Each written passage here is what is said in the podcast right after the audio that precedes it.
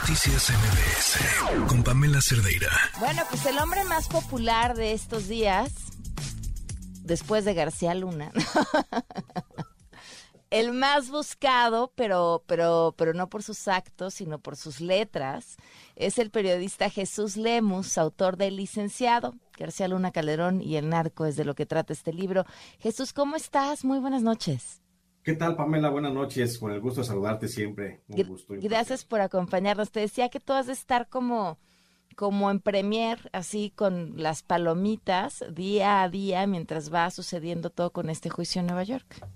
Es que la verdad es este juicio de Genaro García Luna nos tiene muy emocionados, pues a todos. Primero a todos los mexicanos que, que buscamos y que esperamos justicia.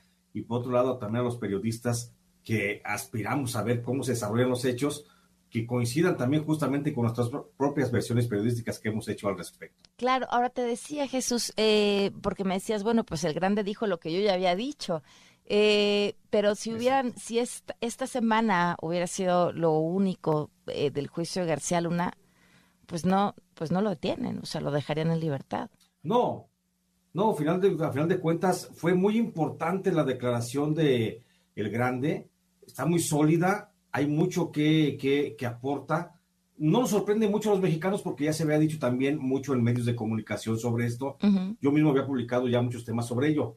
Pero también hay unos depósitos muy falsos, muy, muy flojos, perdón, los que hizo Tirso Martínez y Héctor Tolentino, que no incriminan en nada a Genaro García Luna y ellos eh, hablan de un narcotráfico superficial, pero nada que ver con Genaro García Luna y se, ve, se vio muy mal a la Fiscalía eh, de Estados Unidos. Ahora dicen eh, que lo que la Fiscalía estaba buscando era empapar al jurado sobre cómo opera el tráfico de drogas y a partir de ahí sentar las bases para después voltear el foco a, la forma de actuar de García Luna. Hizo cara, yo lo estoy viendo ustedes que lo escuchan, pero hizo cara de, ah, yo no creo. ¿Tú qué crees, Jesús? No, por supuesto que no. Creo que la Fiscalía eh, se tragó el cuento seguramente de lo que pudieron ofrecer estos dos criminales, Tirso y, Héctor, que creo que les ofrecieron demasiado y a final de cuentas no pudieron aportar nada, pero sabemos pues que es para tratar de alcanzar un beneficio económico, perdón, un beneficio de libertad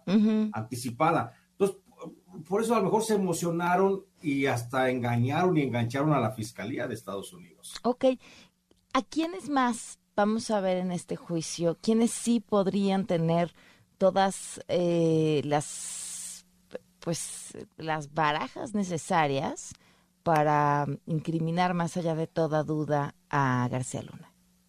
Yo creo que hay dos, eh, dos testigos fundamentales, casi, pero que van a ser los que, si con ellos no logra la fiscalía amarrar bien el caso, ya no va a poder amarrarlos con ninguno.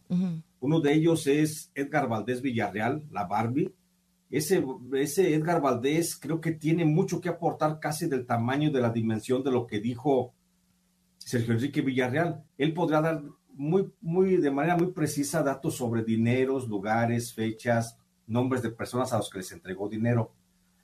Si no se cae la, e, ese, esa de esa declaración de la Barbie, se podría estar consolidando muy bien la, el ataque de la fiscalía.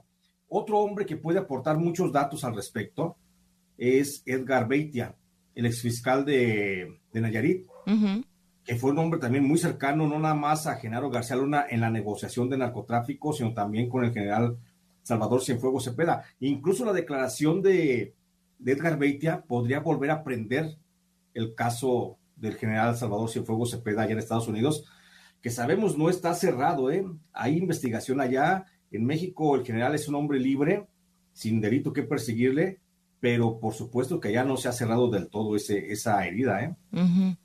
Ahora, eh, esa es otra cosa, ¿no? Porque qué tanto de lo que pueda eh, suceder allá tendrá influencia en personajes que hoy se encuentren, eh, pues todavía en posiciones cuyos actos puedan ser cuestionados.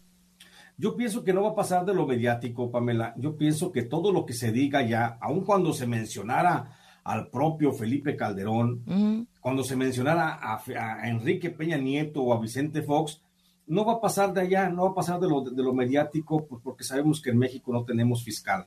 No tenemos una fiscalía, tenemos un personaje oscuro que está en la Fiscalía General de la República, pues viendo sus intereses personales y sus venganzas personales y no tiene la mínima intención de procurar justicia para nadie. Oye, si no tiene un caso sólido sobre Ovidio Guzmán, si no hay una investigación de narcotráfico sobre Ovidio Guzmán, pues menos va a tenerla contra Genaro García Luna. Oye Jesús, me encantaría que, que, nos acompañes más seguido a lo largo de este proceso, este, y por supuesto la invitación a la gente a que busque el licenciado, que es nuevamente un éxito de ventas, porque te digo, pues todo el mundo está buscando más y más información para seguir en tiempo real lo que está sucediendo, pero además entender el contexto de este personaje que hoy está eh, pues ahí sentado en la corte de Nueva York. Claro que sí, con mucho gusto, Pamela. Cuando, cuantas veces me invites, yo aquí estoy contigo para platicar contigo, con tu audiencia, sobre cómo va el avance de este juicio y también ir tocando los temas que ya se aventajaron en el libro licenciado de lo que hoy se está mencionando allá en Nueva York. Me encanta. ¿Qué esperas para la próxima semana, Jesús? Yo espero que salga un testigo fuerte, sólido. Te digo, estoy pensando que puede ser Edgar Valdés Villarreal después de este fracaso de los dos testigos más recientes de la fiscalía. Van a tener que apretarle y van a tener que sacar a un, a un este, bateador fuerte para que vuelva a poner en el ánimo del jurado la idea o la impresión de que sí se está enfrentando a un gran narcotraficante, porque de lo contrario el caso se puede ir cayendo y se va a quedar en la idea del, del jurado esa semillita que dice, pues no, no tengo un caso muy sólido y se podría caer. Y no basta con la declaración de, de, una persona, ¿no? Porque una cosa es lo que tú puedes decir lo que quieras, pero la, la fiscalía tendrá que buscar elementos que prueben aquello que sí, claro, acordémonos que, que la declaración, el depósito de un testigo es una prueba testimonial y las pruebas testimoniales en cualquier sistema de justicia se tienen que eh, soportar, concatenar con elementos físicos reales, llamadas, depósitos, dinero, eh, intervenciones telefónicas, algo tiene que aportar más la fiscalía, no puede ser solamente la declaración de un testigo protegido. Pues ahí está, a buscar el licenciado y a, y a acompañar con esta lectura este proceso. Y Jesús, te agradezco mucho que nos hayas acompañado. No, hombre, gracias a ti, Pamela, estoy siempre a tus órdenes. Te gracias. mando un fuerte abrazo. Buenas noches. Noticias MBS.